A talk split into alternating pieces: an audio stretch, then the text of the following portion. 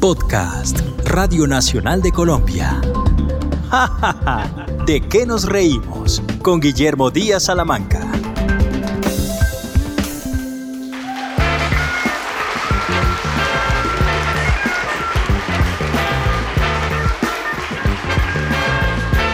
Bienvenidos a Ja Ja Ja, ¿de qué nos reímos? Podcast de Radio Nacional de Colombia. En esta ocasión recordamos a uno de los mejores humoristas del país, Guillermo Zuluaga Montecristo. En esta oportunidad me acompañan desde el más allá don Alberto Piedraíta Pacheco y desde el más acá don Juan Gozaín y don Venancio, uno de los fieles oyentes de las aventuras de Montecristo. RCN, la radio de Colombia, presenta a Guillermo Zuluaga, Montecristo, el mejor y más galardonado humorista de América. Las aventuras de Montecristo. Uno de los mejores humoristas de Colombia fue Guillermo Zuluaga Montecristo, quien tuvo su primer programa de humor en La Voz de Antioquia, denominado El Café de Montecristo, un espacio de humor costumbrista que alegró muchos momentos de los oyentes con las ocurrencias de sus personajes. Tínguaro, representado por Octavio Tobón, Españita era Alberto González, y del elenco luego fueron haciendo parte Jaime y Otto Tres Palacios, Carmen Riera y Lola Ramírez, entre otros. El estilo de humor de Montecristo acompañó a los colombianos casi por 50 años, a través de diferentes medios de radio, y tuvo varios nombres, como El Granero de la Esquina, Las Aventuras de Montecristo o El Hotel Bochinche. En 1924 nació en Medellín Guillermo Zuluaga, aunque por su amor a un pueblo llamado El Santuario y por la frase que repetía constantemente, El santuario es mi tierra y tiene la mejor gente del mundo, muchas personas creen que nació en ese lugar. Hijo del médico Baudilio Zuluaga, y de doña Carolina Azuero de Zuluaga. Guillermo de niño soñaba con ser médico como su padre y aunque no lo logró, aseguraba que su trabajo en el humor era bastante similar porque curaba la tristeza de las personas. Monte, Monte, ven. Vení, vení, te llegó otra carta para el matrimonio. A ver, yo la leo. A ver, ¿verdad que yo no sé leer, hombre? Lee la voz. Bueno, ya te la leo dice señor Montecristo Santuario Zuluaga, Medellín, Colombia. Monte. ¿Qué eso dice? Sí, es que Monte. Dice así, muy querido mono. Después de saludarte, paso a darte una pequeña muestra de mi hondo cariño, ya que como estamos en el siglo XX, tenemos nosotras, las pobres, que declararnos a los hombres. O sea que ya vemos a los pájaros tirarle a las escopetas. mi mono. Te diré que desde que te oí por primera vez no hago más que pensar en ti. Y desde que te vi sueño contigo, desayuno contigo, almuerzo contigo, como contigo y me acuesto con mi mamá. Tuvo una numerosa familia repartida en dos matrimonios. El resultado, 20 hijos. El primer matrimonio fue con Emma Bonilla y el segundo con Flor María Duque. Guillermo en su niñez no era muy aplicado en sus estudios, razón por la que no los terminó. Solía decir que él estudiaba por orden alfabético y él era Zuluaga. A los 16 años se alistó en el ejército y fue reconocido por su chispa desbordante y por su buen humor. Ya a los 19 años, decide irse a Cali a trabajar a Coltabaco, en donde comienza su vida laboral como obrero. Era el año de 1943, cuando estando de obrero, sus compañeros lo animan para que se presente a un concurso de canto que presentaba la emisora Radio Cultural de Cali, pues Montecristo tenía un gusto notable por la música. Sin embargo, al llegar al lugar, Guillermo comienza a cantar y según relataba el propio Montecristo, la música iba para un lado y él para otro. El público presente comienza a buchearlo y él, sin más remedio y con ánimo de mejorar lo ocurrido, comienza a contar chistes, sin imaginarse que ahí, en ese instante, comenzaba a forjar su camino en el humor para toda la vida. Tú me has a veces, tú me has a veces, tú me has a veces confesado, vida mía, que me has seguido que me has seguido, que me has seguido, pero nunca me has amado. Tú me has de a poco, tú me has de a poco, tú me has de a poco retirado tu cariño mientras yo me ando, mientras yo me ando, mientras yo me ando entusiasmando como un niño. Aquella vez fue tal el éxito de su presentación contando chistes que le pidieron que regresara al programa La Hora de las Variedades, no propiamente a cantar, sino a contar chistes. Allí comenzó su famosa carrera en el humor.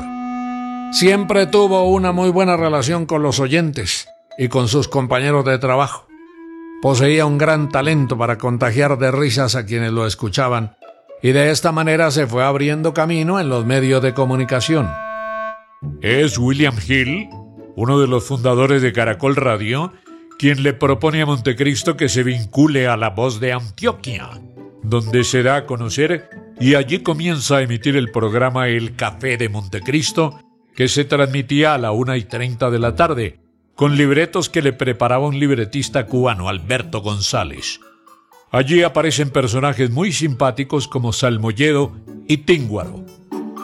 Luego Montecristo se va a Todelar, en donde duró un año, y después se pasó a RCN Radio donde permaneció por 15 años y contaba con un equipo de libretistas integrado por Francisco Emilio Bedoya, Jaime Peláez, quien sería uno de los grandes creadores de personajes de Montecristo, Alfaro Cadavid y Edgar Posada. Ellos eran sus libretistas. Aquí, unos apartes de su actuación en Las Aventuras de Montecristo. Palcatre, pero era muy bueno. Tan bueno que era Palcatre. Ay, se me quebró una uña. Yo descuelgo el teléfono y le digo, teléfono mágico, ¿cuál es la loca más bella que tiene Medellín? Y el teléfono no me dice, tú, tú, tú, tú, tú, tú, tú. tú. Pero ¿quién mejor que un hombre que ha mantenido con la radio pegada a la oreja y ha sido un asiduo oyente de las genialidades de Montecristo, don Venancio? Hombre, es que a mí me da mucha emoción poder contarles de lo que hacía Montecristo, porque al mediodía era sagrado para uno, para todos los colombianos, los antioqueños, ponerse a escucharlo. ¡Qué programa! Ah, y uno siempre esperaba más y siempre había más. Por ejemplo, me gustaba Montecristico. Montecristico era el niño que metía la pata que hacía quedarme a la cualquiera hablando de más en los momentos más inoportunos. Ya las cosas son muy diferentes. Desde los niños, los novios, los matrimonios, todo ha cambiado. Especialmente los niños que ahora son niños precoces, de unas respuestas extraordinarias, hacen quedar mal a la mamá con las amistades, a la hermana con el novio. En fin, dan unas respuestas que dejan loco a todo el mundo. Por ejemplo, en la escuela está el niño que llega llorando donde la maestra, señorita, ese niño me golpeó un ojo y me puso un ojo colombiano. Me pegó a la traición, ese niño me golpeó. Dice la maestra, por Dios, cómo le volvió la cara. ¿Qué va a decir su mamá? Formen los niños del colegio. ¿Usted es capaz de identificar al que lo golpeó? Sí, señorita, yo tengo la oreja de él en el bolsillo. Y que me dicen de Montecriñato. Él era el primo de Montecristo y era el tartamudo de la familia. O Montecrispucho, que era el que vivía en otro mundo, bajo los efectos de las drogas, mejor dicho, era medio marihuanero.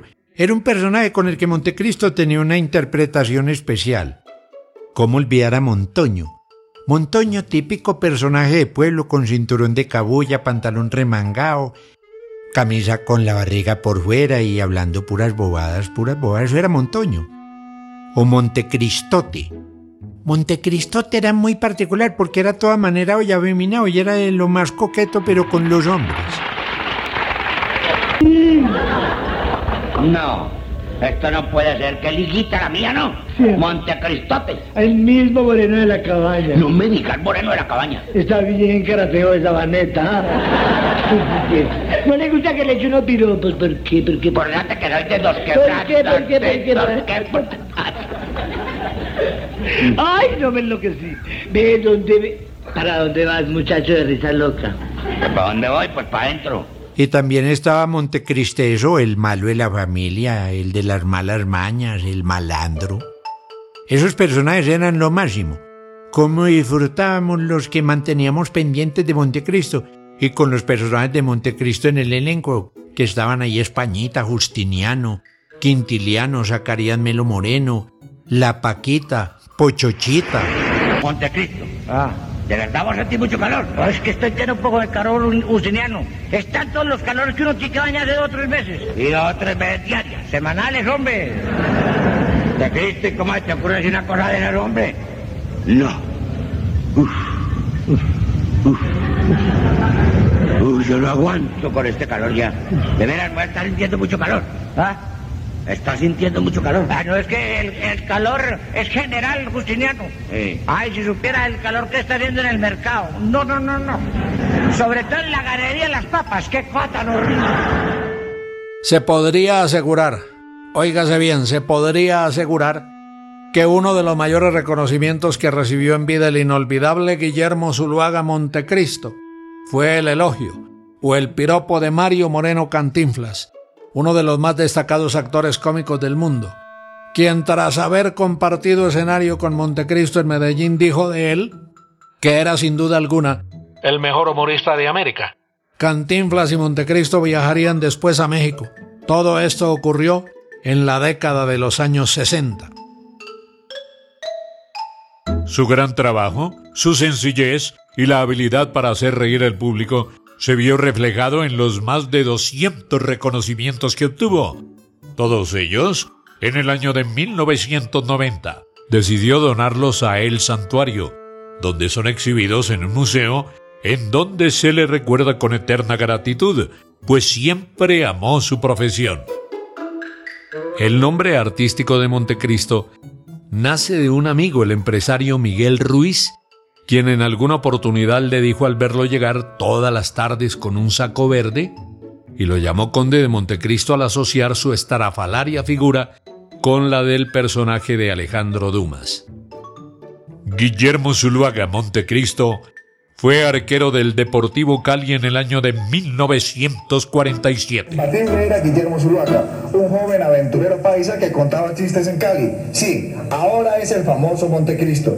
Eh, yo era el arquero, eh, tapaba cosas que no tapa el alcalde de Medellín que tapó los restos del municipio. No es cuento, fue arquero serio, que como todo guardameta que se respete tiene su buena historia que contar. Una señora que le decía al marido, usted me tiene harta, que no se oye no hablar del Cali, que Cali tal cosa, que Cali tal otra, yo estoy hasta la coronilla del Cali vea rabia y en cambio no se acuerda usted que hace 10 años nos casamos. Y dice, ¿cómo no me va a acordar que hace 10 años nos casamos y hace 10, 10 años el Cali le ganó a América 4-1? Guillermo Zuluaga Montecristo también hizo teatro. Trabajó con una compañía que lo llevó a realizar giras de comedia, con obras como Montecristo se divorcia y La tía de Montecristo, entre otras. Curiosamente no le gustaba trabajar para la televisión porque ella le parecía un camadero. Otro detalle que no es menor, Montecristo nunca ensayaba con sus compañeros.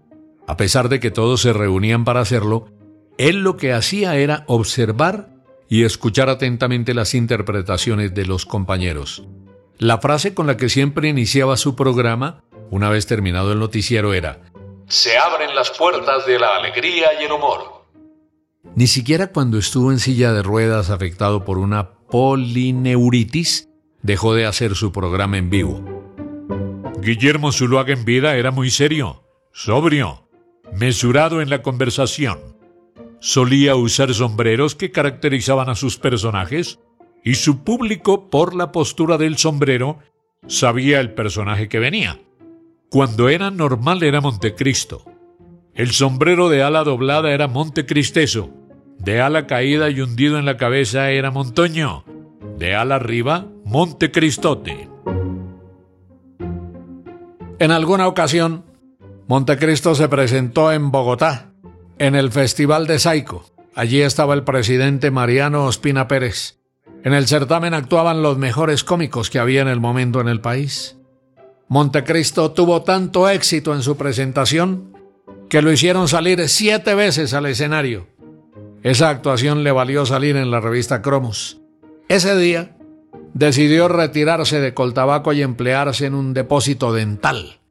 Comenzó a salir a los pueblos para vender sus productos y aprovechaba para presentarse en los teatros a contar chistes. Así recorrió todo el Valle del Cauca. Tal vez el momento más difícil en su carrera haya sido la vez que se presentó ante 35 mil personas en la Plaza de Toros, la caletilla de Acapulco en México. Allí, Montecristo alternaba con Bob Hope y Mario Moreno Cantinflas. Cuando Montecristo comenzó a actuar, la gente presente quería era Bob Hope y a Cantinflas, y comenzaron a silbar al humorista colombiano. Ante ese público que no quería saber nada de Montecristo, él pensó, si me entro me acabo, y decidió continuar como los buenos toreros, tratando de meter al público en su faena, en su cuento. Poco a poco, chiste a chiste, se fueron metiendo y Montecristo resultó siendo el triunfador. Al terminar Cantinflas le dijo, qué difícil es tu trabajo.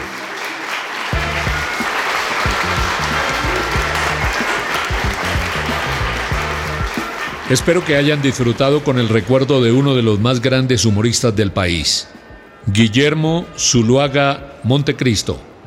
Ja, ja, ja. ¿De qué nos reímos? Podcast de la Radio Nacional de Colombia.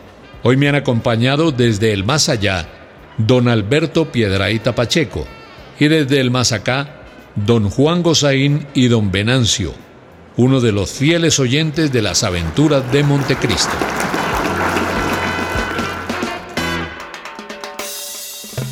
Este fue un podcast de Radio Nacional de Colombia.